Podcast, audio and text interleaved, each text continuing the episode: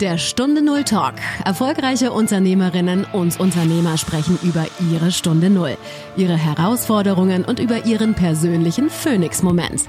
Eine Zeit, die ihr Leben für immer positiv verändert hat. Lerne von ihren Erfahrungen. Und hier ist dein Gastgeber, Stefan Hund.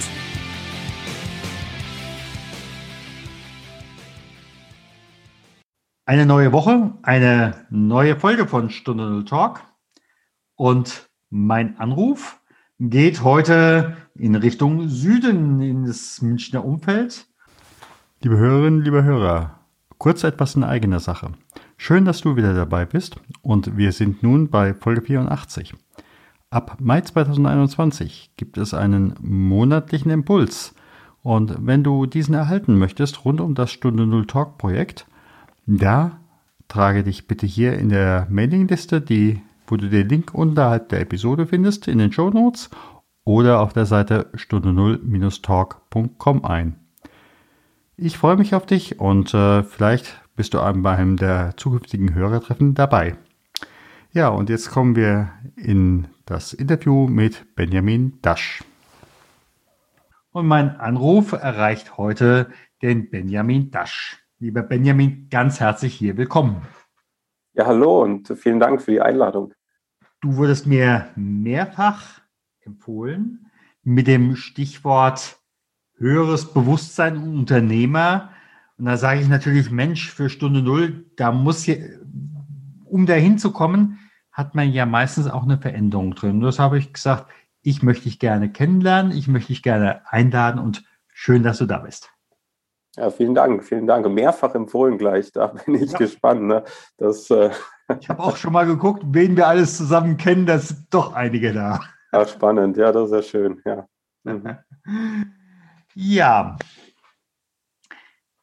Mit was bist du heute unterwegs? Sicherlich im Augenblick etwas eingeschränkt durch die Corona-Bedingungen, aber was ist im Augenblick dein Business? Wo könnte ich dich treffen? Ja, meine, äh, also meine Unternehmensgruppe, wir betreiben vor allem Fitnessstudios, Personal Training Studios hier in, in Süddeutschland und Italien. Und äh, ja, zusätzlich habe ich noch ein Beratungsunternehmen, mit dem ich unterwegs bin, kleines.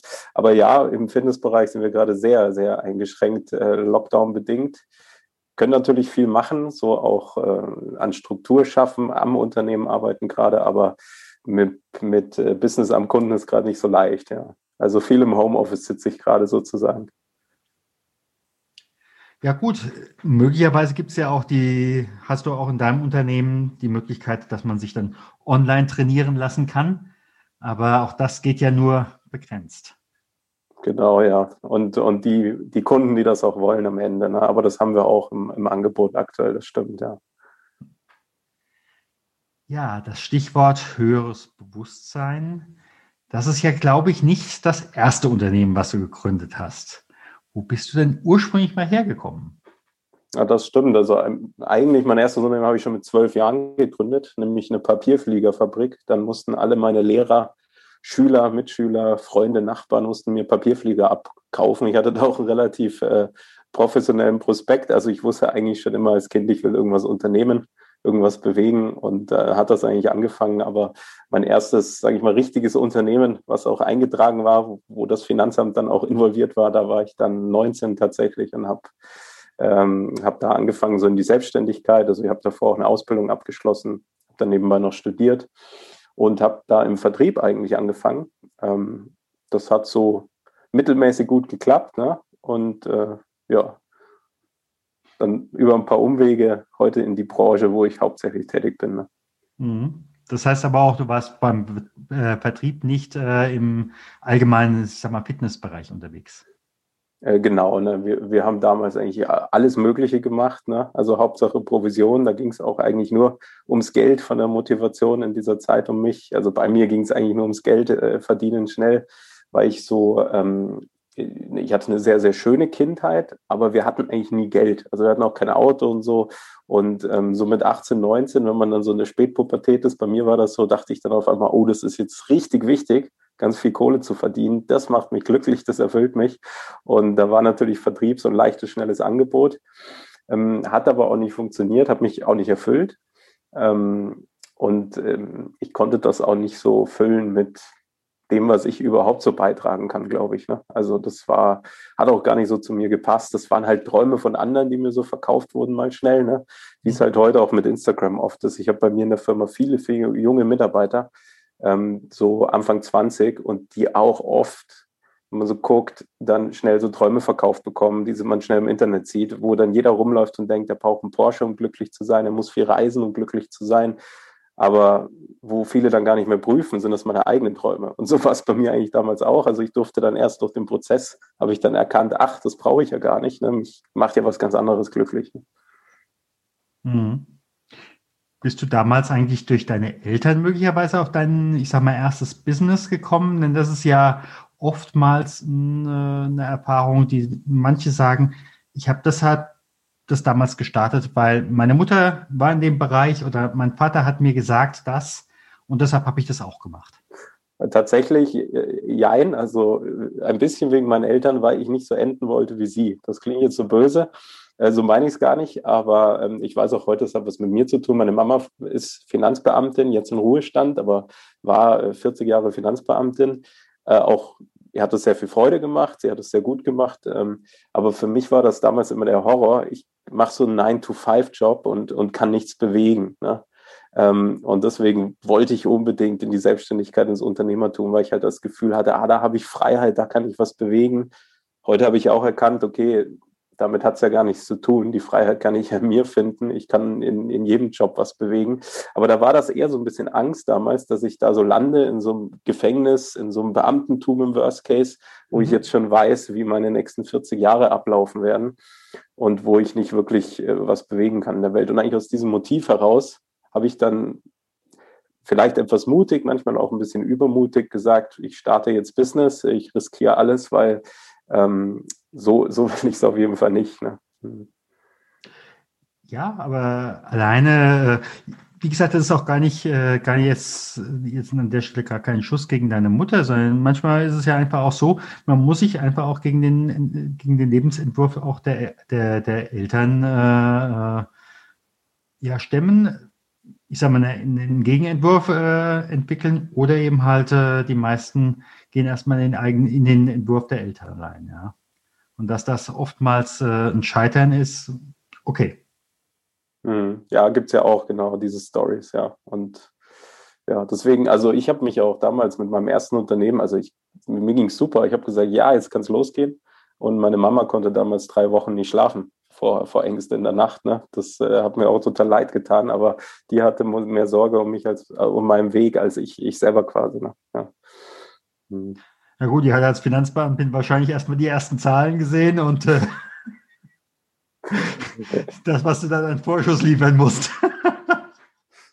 ja, und ich glaube, auch viele gescheiterte Existenzgründungen gesehen etc., ne? was natürlich ja. auch geholfen hat. Also als junger Kerl damals, ich schon immer die Ernsthaftigkeit gespürt habe von zu Hause. Ja, ähm, nicht die Angst äh, und auch nicht, das, du darfst das nicht machen, weil ich schon in der Erziehung immer so erzogen wurde, du darfst alles machen, Hauptsache du bist glücklich und so und Hauptsache äh, du machst das auch mit gewissen Werten für die Gesellschaft und dann war das eigentlich freigestellt, ja. Das war mhm. eigentlich ganz gut, ja. Mhm. Und wie ging das dann zu Ende? Wo hast du dann auf einmal gemerkt, das passt nicht mehr zu mir? Oder waren es die Zahlen, die nicht mehr gestimmt haben? Ach, das hat nicht gestimmt und ich habe auch immer gemerkt, ich will eigentlich was aufbauen mit äh, Mitarbeitern äh, und auch was, wo man ein bisschen Einfluss hat, weil mich haben schon immer die gesellschaftlichen Felder damals interessiert. Also äh, dann, wo die Überlegungen der Jugend auch kommen, gehst du jetzt noch in die Politik, so wenn du jung bist, so in politischen Nachwuchsverein und so. Aber haben wir gesagt, nee, mich interessiert schon, dass du als Unternehmer was verändern. Äh, und gerade diese Arbeitswelten, das habe ich damals schon gemerkt, habe ich auch gemerkt, warum will ich jetzt zum Beispiel kein Beamter werden? Weil mhm. mich das äh, richtig schockiert hat, wie viele dieses Lebensmodell gestalten. Also nicht, wie es per se gedacht ist, sondern dass Menschen Arbeitszeit gegen Geld tauschen. Das, das war ein Lebensmodell, wo ich gesagt habe, das kann doch nicht alles sein. Und nicht nur im Beamtentum, aber man, und auch nicht alle, aber man sieht das da ja manchmal. Da, da habe ich es gesehen. Äh, in anderen Branchen auch habe ich gesagt, okay, ich will eigentlich selbst ein Unternehmen aufbauen oder auch heute begleite ich auch andere Unternehmen dabei, wie, wie, wie man dahin kommt als Unternehmensfeld, als Business Area vielleicht auch, also das Geschäftsfeld, mhm. mhm. dass äh, Menschen eben nicht nur Lebenszeit gegen Geld tauschen, sondern wo es primär darum geht, dass man sich selbst entfalten kann mit seinen Qualitäten, die man so mitbekommt oder, oder mit denen man überhaupt so auf, auf der Erde unterwegs ist mhm. und dadurch eigentlich erfolgreich ist, ja, und auch die Unternehmenserfolge, welche das auch immer sind. Ich meine, mit, mit so einem Unternehmensfeld verändern sich ja die Werte sowieso. Da ist dann der größte Erfolg vielleicht gar nicht mehr im Geld bemessen, wie es noch oft ist, sondern aber die Erfolge, die kreiert werden, werden eigentlich so durch die Entfaltung, durch die Vielfalt eines jeden Einzelnen kreiert und durch, das, durch die Einheit und Vertrauen, die es da entsteht. Und das habe ich damals schon so ein bisschen gemerkt und habe gesagt, nee, ich brauche was mit Mitarbeitern, ich will was aufbauen und dann ähm, habe ich noch ein, zwei andere Sachen unternehmerisch ausprobiert. Das hat auch funktioniert, aber war jetzt noch nicht das Ende. Und dann bin ich zufällig eigentlich auf äh, das Franchise-System gestoßen, wo ich heute Franchise-Partner bin mhm. äh, mit meinem Team, ähm, wo wir auch ja relativ ein großer Franchise-Partner sind bei uns im System und wo wir wirklich ein bisschen was bewegen können. Ja. Und so ist das dann gekommen. So ist, also damals mit einem Standort quasi bei uns eröffnet. Heute betreiben wir zehn Standorte. Hm. Und ist das natürlich natürlich gewachsen mit einigen Herausforderungen noch ne, und einigen Krisen, sagen wir mal so. Du, da, da gibt es überall die Wachstumsschmerzen. Gibt es überall die Wachstumsschmerzen. Mhm. Ich würde gerne nochmal an den einen Punkt zurückgehen, äh, wo du für dich dann entschieden hast, Mensch, ich gehe in eine andere Richtung weiter. So manch einer ist ja im Augenblick vielleicht auch selbstständig oder hat vielleicht auch zwei, drei, vier Mitarbeiter und äh, sagt, ja, ja, morgen wird es besser. Mhm. Aber ich steige noch nicht aus. Was würdest du so jemandem mitgeben? Naja, ich würde ihm wahrscheinlich fragen, wo seine Freude hingeht in dem Ganzen. Ja. Mhm. Und ob die überhaupt noch dahin geht oder in welchem Aspekt davon. Bei mir war es natürlich so, dass ich schon gesagt habe, hey, diese Selbstständigkeit, das Unternehmertum, das, das juckt mich schon, da geht meine Freude hin. Aber mich hat es nie erfüllt, dass ich es nur für mich mache. Also ich, bei mir ist die Freude auch so immer hingegangen in, cool, wie kann ich andere da mitnehmen? Deswegen bin ich dann auch vom, Vertrieb und ich habe im, im Handel ursprünglich gelernt, habe dann auch ein Fachwirt gemacht, nebenbei BWL studiert und bin von diesem Gang eigentlich dann in die Fitnessbranche als Quereinsteiger in die Fitness- und Gesundheitsbranche. Und unser Studiokonzept ist ja auch ein gesundheitsorientiertes Konzept. Also mhm. bei uns ganz viele Kundenmitglieder kommen, um, um wirklich ihre Lebensqualität äh, zu verändern oder, oder vielleicht auch die Lebenserwartung zu steigern etc. Also wirklich Prävention. Mhm. Und ähm, das fand ich dann toll, weil ich damals im Vertrieb gemerkt habe, es bringt mir nichts, nur irgendwas zu verkaufen, damit ich dann am Schluss Geld habe. Und jetzt habe ich ein Produkt, wo ich sage, dass das also da steht der Wert und der Mehrwert dahinter. Selbst wenn es dann um Themen wie Verkauf und Vertrieb und Marketing geht, wo es ja in unserer Gesellschaft manchmal darum geht noch, ja, ob man das jetzt gut findet oder nicht, sei dahingestellt, aber es ist halt noch so oder es ist so. Und da, da was zu haben, wo ich wirklich sage, okay, das, das erfüllt mich, wenn ich das Feedback der Kunden sehe, dem wir damit helfen können ähm, das, ist, das ist so viel Mehrwert. Und da geht so meine ganze Freude eigentlich rein. Ne? Überhaupt auch die Wertigkeit für Gesundheit in unserer Gesellschaft nach oben zu bringen. Das ist ja ein mhm. Riesenthema. Stichwort, wie viel Geld gibt man für, für Lebensmittel aus? Wie geht es den Milchbauern in Deutschland? Und wie viel geben die meisten Menschen gerne für Fitness zum Beispiel aus, für einen Trainer?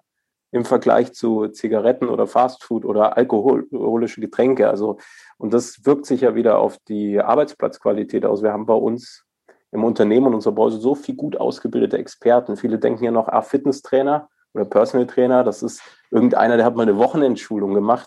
Ich habe bei mir im Unternehmen Menschen, die haben Master in Sportwissenschaften, die machen gerade ihre Doktorarbeit oder ein MBA und ähm, gerade im Lockdown ist das ziemlich ähm, traurig jetzt in dieser Zeit, weil wir ja so als Branche politisch ein bisschen um die Freizeiteinrichtung gesteckt werden. Also so, mhm. so überspitzt gesagt, also die Regeln, die für uns gelten, ganz überspitzt gesagt, äh, sind die gleichen, die für Bordellbetriebe gelten. Also wir werden auf eine Ebene gestellt und diese gut ausgebildeten Leute bei uns, die sind eigentlich, ähm, fühlen die sich zum Gesundheitssystem gehörig. Also die kümmern sich ja mit ihrer Motivation jeden Tag darum, dass aus Menschen gar keine Patienten werden. Und mhm. wir werden aber an dieser Lösungsfindung der ganzen Lockdown-Geschichte würde die Branche gar nicht beteiligt, ja, weil die öffentliche Wahrnehmung bei uns in der Branche vor allem ist auf, ähm, auf große Discount-Studios, wo vielleicht äh, junge Auszubildende oder Aushilfen arbeiten teilweise. Und das wird dem nicht gerecht. Und auch da was zu bewirken, das macht mir auch wieder Freude. Also bei mir ging es immer um die größeren Felder. Da, da, da ziehe ich, da gebe ich meine Energie und dann mhm. bekomme ich auch genauso viel. Ja. Mhm. Das heißt also im Endeffekt bin ich bei dir in einem Innen-Außen-Fitnessstudio, oder? Ja, sozusagen. Ja, also äh, äh, die Frage ist ja zum Beispiel, wird bei dir dann auch ange bei dir nicht nur, ich sag mal, Rückenschule oder dass ich äh, jetzt äh, mein BMI von 40 äh, auf 30 runterziehe oder wie auch immer, sondern möglicherweise wird ja da auch mental was angeboten.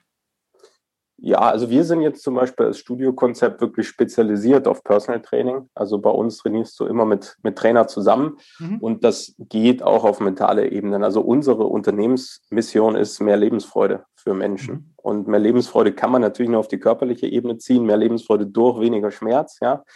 Ähm, manche haben natürlich auch mehr Lebensfreude, wenn sie sich dann morgens im Spiegel sehen und sagen, wow, das ist der Body, den ich will. Aber klar, jetzt können wir die Lebensfreude auch auf Geist auf Seele, also wir könnten es jetzt ganzheitlich beziehen, dann mhm. macht das natürlich auch viel. Und ich, wir haben so auch die Mission, wenn Menschen zu uns kommen, dass wir schauen, dass sie sich vielleicht mit dem, wenn sie, wenn sie unser Studio verlassen, dass sie mit einem ehrlichen Lächeln gehen am Schluss. Weil das brauchen wir in Deutschland. Ich war so fasziniert. Ich war einmal in Afrika, Westafrika, ich bin aus dem Flugzeug gestiegen und habe die Menschen gesehen, also jetzt kein Kriegsgebiet, aber ich bin da ausgestiegen und die haben mich alle angelacht. Die hatten mhm. nichts Materielles und die, die haben gelacht. Die mhm. waren, die waren mhm. grundzufrieden, zum Großteil natürlich, darf man nicht mhm. verallgemeinern. So bin ich zurückgeflogen, hatte einen geschäftlichen Termin in der Nähe von Frankfurt, steige am Frankfurter Flughafen aus. Wir haben mich die Menschen angeguckt. Ne? Und dann wusste ich, okay, was brauchen wir hier? Was, was, was, was ist die Mission, die wir wirklich haben? Äh, und für uns ist Mission vor allem auch Freude am Sport, Freude am Bewegung schaffen, Freude überhaupt am eigenen Körpergefühl schaffen. Das schwingt so alles mit natürlich in dem, was wir so tagtäglich machen. Ne? Ja ja, wirklich auch in, in, in, Fluss kommen, denn an vielen Stellen stockt es einfach nur noch. Mhm. Und in Und dem Moment, wo es stockt, äh, dann äh, bin ich irgendwann, ja, es, ist, es geht nichts mehr, Stichwort Infarkt, äh, oder es wuchert etwas und dann reden wir über Krebs äh, und ähnliches. Deshalb ist es ja ganz wichtig, da ähm, ja, in Bewegung zu kommen und in Bewegung zu bleiben. Mhm, absolut, ja. Mhm. Ja. Was würdest du sagen, ist in der Fitnessbranche der größte Mythos? Hm, in der Fitnessbranche an sich oder was Gesellschaft über Fitnessbranche denkt? Vielleicht auch beides. Vielleicht auch hm. beides. Hm. Ich denke, die Antwort, Antwort ist sicherlich absolut unterschiedlich, ja. Aber. Also ich weiß gar nicht, ob es da einen Mythos gibt. Also ich beschäftige mich ja unglaublich viel auch mit, mit anderen Unternehmen und anderen Branchen. Ähm, ich bin immer erstaunt, was Menschen und Gesellschaft über Fitnessbranche denkt oder wo wir so auch äh, platziert sind, also so gesellschaftlich. Ne? Ähm, weil mich interessiert ja vor allem die Arbeitsqualität, Platzqualität in Unternehmen. Und was in der Fitnessbranche spannend ist, ist eine der Branchen mit der niedrigsten Krankheitsquote bei Mitarbeitern. Ja, mhm. also da beschäftigt man sich mit Gesundheit, mit, mit Fitness, mit äh, auch gesunder Ernährung zum Großteil. Und es hat anscheinend Auswirkungen auch aufs Immunsystem oder zumindest, ob man auch gerne zur Arbeit geht und gar nicht krank machen muss. Also was jetzt sicher nicht jeder macht, aber vielleicht der ein oder andere, ja. Ähm, aber die Fitnessbranche an sich, die ist natürlich ganz klein in Deutschland. Das merken wir jetzt auch. Wir haben keine Lobby, ja. Äh, mhm. egal wie man Lobbys findet, also jetzt auch in dieser Corona-Zeit, wir kriegen eigentlich gar kein Gehör. In diesen ganzen Beschlüssen wird gar nicht über uns geredet, wir werden gar nicht genannt. Also, also neben anderen Branchen natürlich. Ne?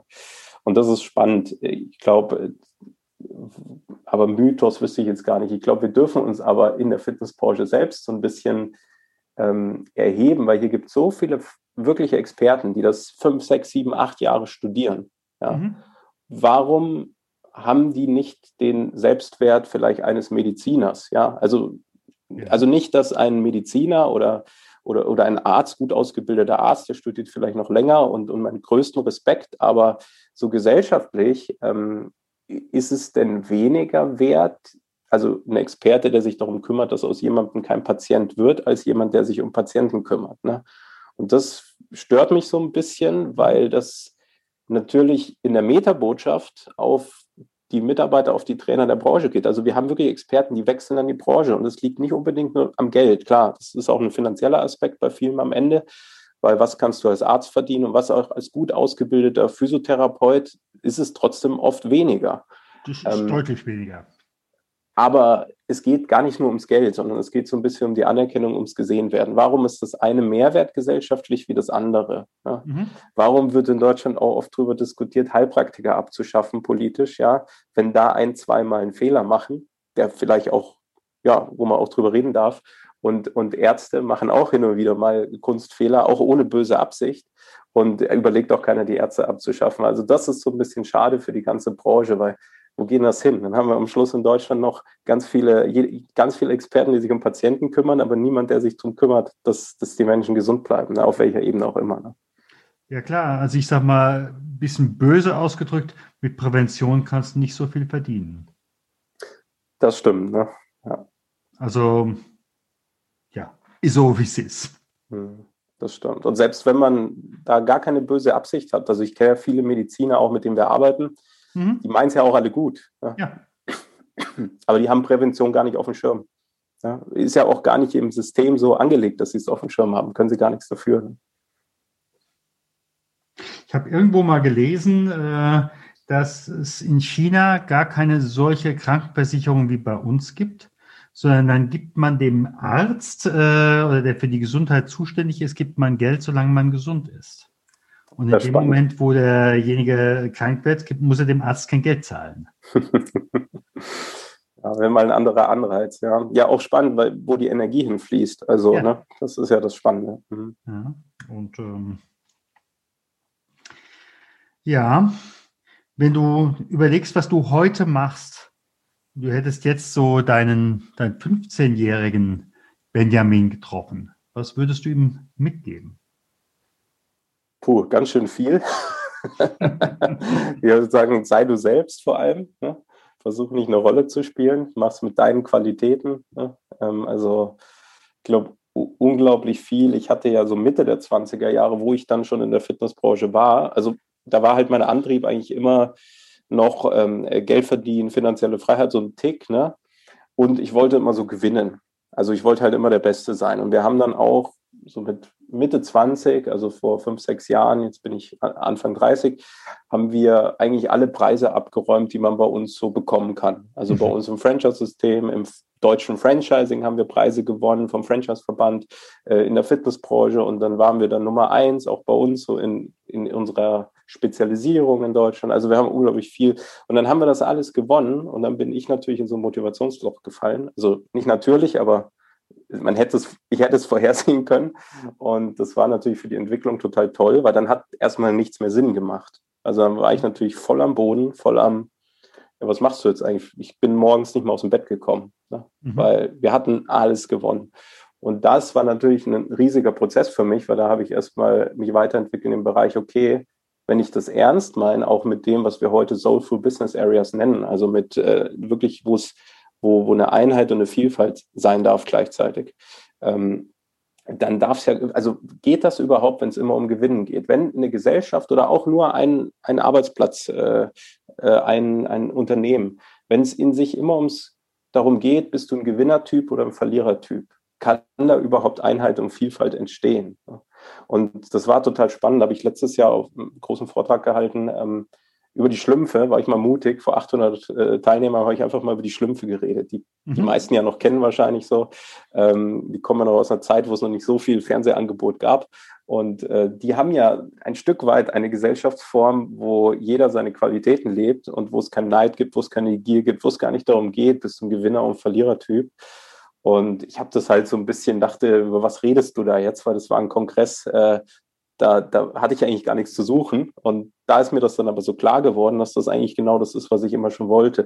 Das würde ich heute auch meinem 15-jährigen Ich sagen. Also ich weiß nicht, ob ich es verstehen würde mit 15, aber das ist eben, wenn, wenn man immer abhängig ist von diesem Gewinnen, Verlieren, dann bist du immer in dieser emotionalen Schleife von Up und Downs.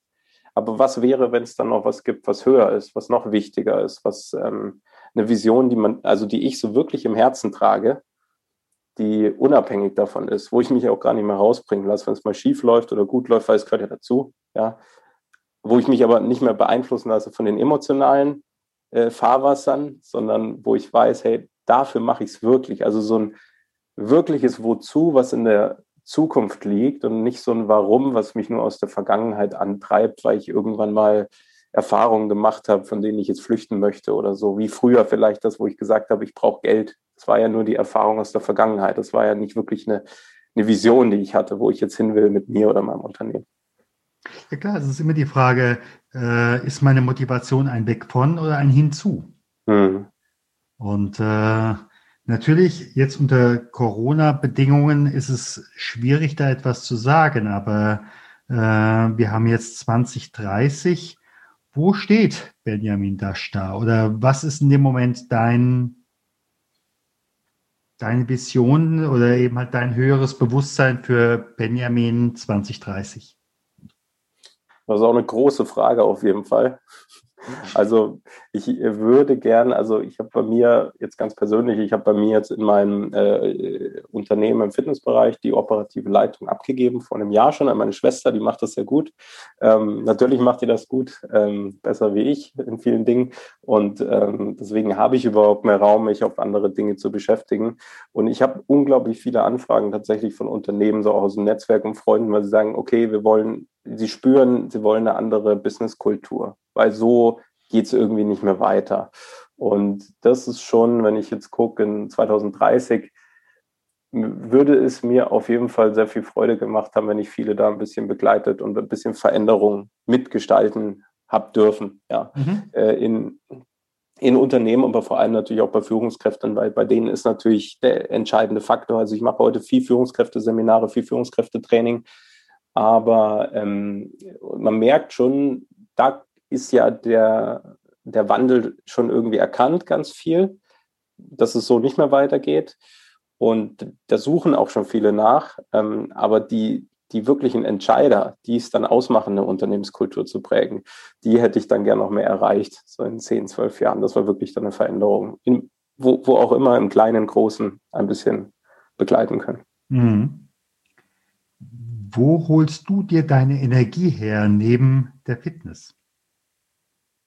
Oh, das ist eine große Frage. Also ich bin, äh, also ich, ich, meditiere sehr, sehr viel. Ja, ich bin äh, tatsächlich ein sehr, sehr, sehr spiritueller Mensch. Ähm, das merkt man jetzt nicht unbedingt, wenn man jetzt auf meinem Facebook-Account geht, aber ähm, das liegt natürlich daran, dass auch diese Spirit-Szene äh, ähm, sehr, sagt man, also nicht unbedingt ähm, Menschen abholt und nicht auch unbedingt viel, viel Transformation auf der Erde bewirkt. Ne? Mein Eindruck ist, dass viele, viele dann sich so auch in andere Ebenen beamen, aber nicht mehr wirklich viel bewirken. Also es stimmt jetzt so auch nicht. Ähm, ich würde ich es vielleicht eher so sagen, also das, was ich beobachte, ähm, dass so mancher spirituelle Lehrer oder Lehrerin, die wirklich einerseits ein tolles Angebot hat, wenn dann Menschen dieses Angebot wahrnehmen, die normalerweise ihr, ihr Leben nur bedingt geregelt bekommen, mhm. habe ich, eine Schwierigkeit.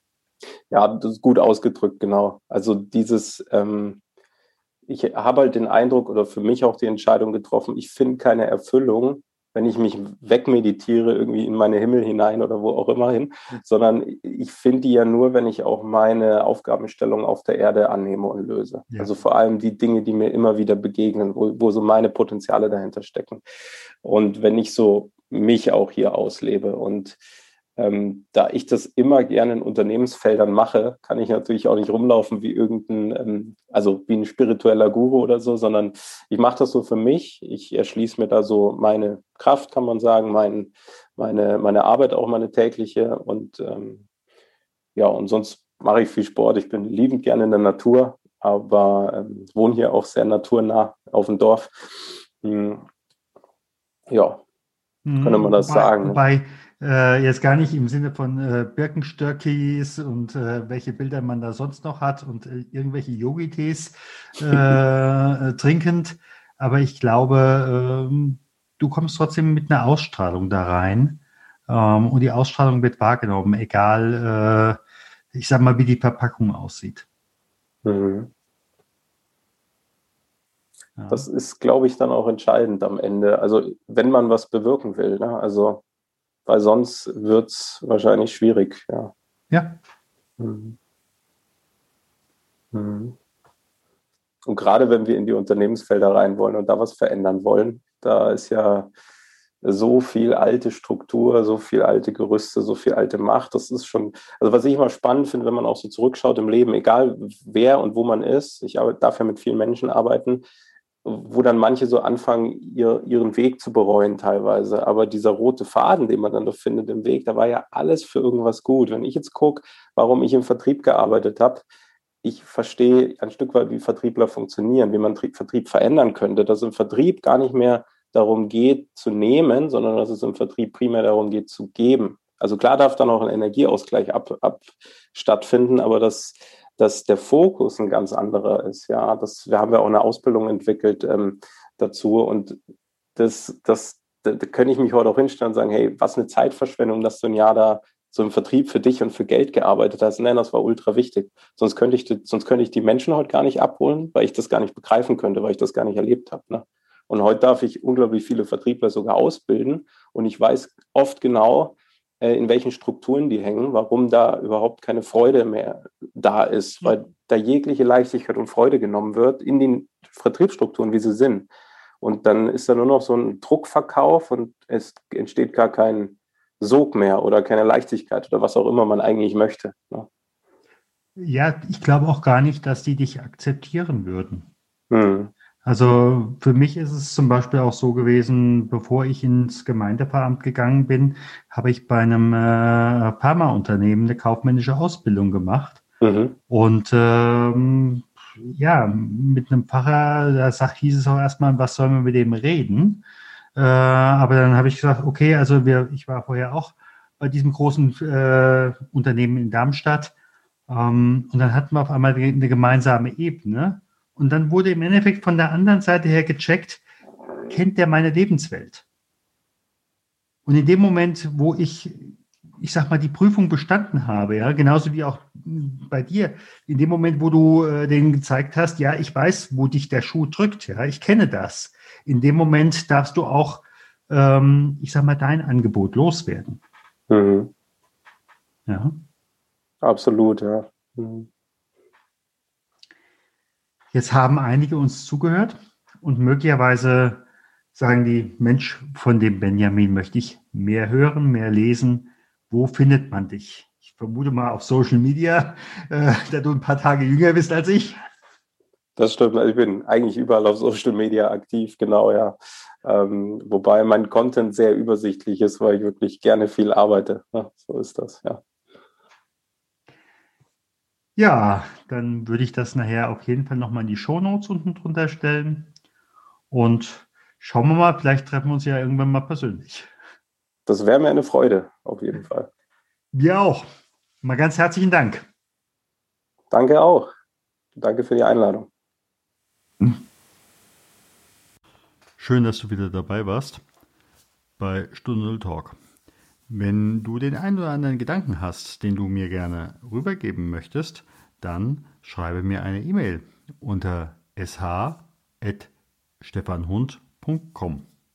Ich freue mich auf deine Reaktion.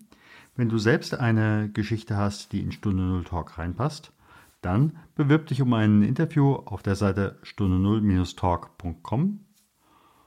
Ja, und dann freue ich mich, wenn wir uns das nächste Mal hören in der Folge 85. Und nicht vergessen, den Newsletter gibt es auch noch. Eine gute Zeit in diesen volatilen Zeiten.